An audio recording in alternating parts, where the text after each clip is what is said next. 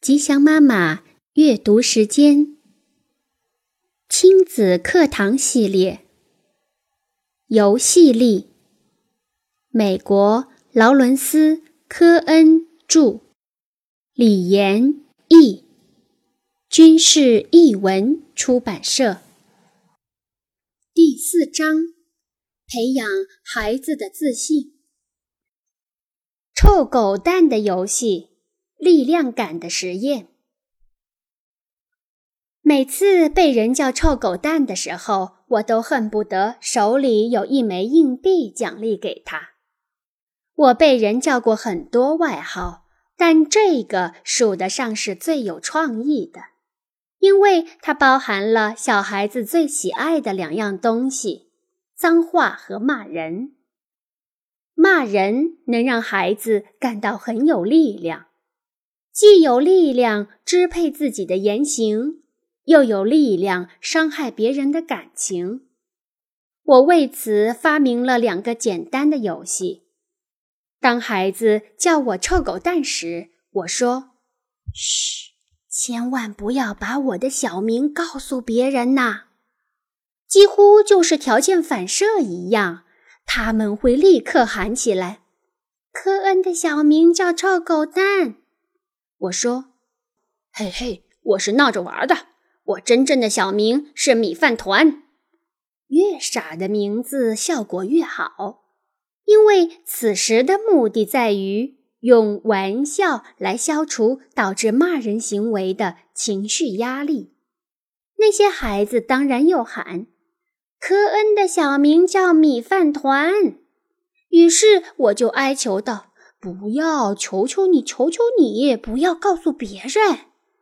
这个游戏让我们通常能玩上很长时间。还有一个游戏也很简单，孩子说了一些父母不乐于听到的字，主要是脏字，甚至下流话。我会说：“好吧，你随便说什么都可以，但是如果你敢叫我大胡子小矮人的话，你。”就是自找麻烦，大胡子小矮人。我说：“嘿，你麻烦大了。”说这话时，我的声调轻松夸张，并不严肃。孩子被我追着满屋跑，偶尔有些羞怯的孩子需要我轻声暗示他们，可以说出“大胡子小矮人”，不必担心我找他们麻烦。我只是装腔作势而已，很简单，不是吗？但它很有效，他们喜爱这个游戏，会咯咯地笑个不停。重要的是，他们治好了说脏话的强迫症。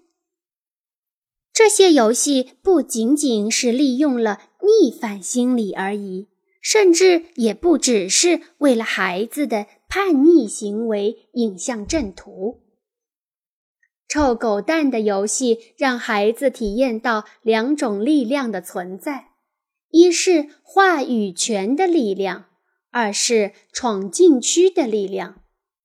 与其让他们拿别的孩子作为迫害对象，那会伤害到别人，还不如让你自己当他们的受气包和垃圾桶。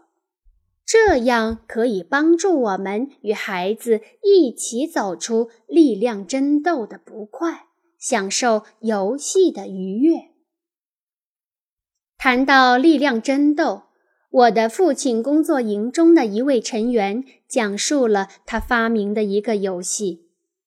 他女儿小的时候很不愿意剪指甲，他发现强迫一点用处也没有，他会反抗。到处躲，双方都不让步。拿着指甲刀，他又怕伤着了女儿。这个新游戏“停走停”是这样的：爸爸握着指甲刀，从几英尺外朝女儿方向走。只要女儿喊“停”，他就会立刻停下来。当他说“走”，他再往前走。如果好半天女儿都没说走，那父亲就可以自己说走。但假如女儿说停的时候，他必须停下。女儿不能连续说“停停停”。这个规则是由于她在最初总说“停”才加上的。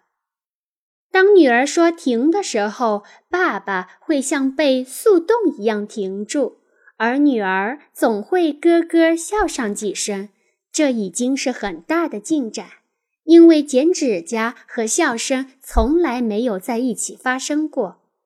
他说：“走。”他就慢慢走近他，最后指甲剪好了。更重要的是，他们玩得很开心。女儿说停就停，使他相信爸爸不会强迫或者伤害他，彼此间建立了信任感。他力量在握，能够控制事情进展，情绪就放松了下来。爸爸决定要不要剪指甲。而女儿决定剪指甲的速度。一些父母亲听我转述完这个故事时，会经常感叹：“我怎么可能有时间在每次剪指甲、换尿布，或者帮他们洗澡时玩这个游戏呢？”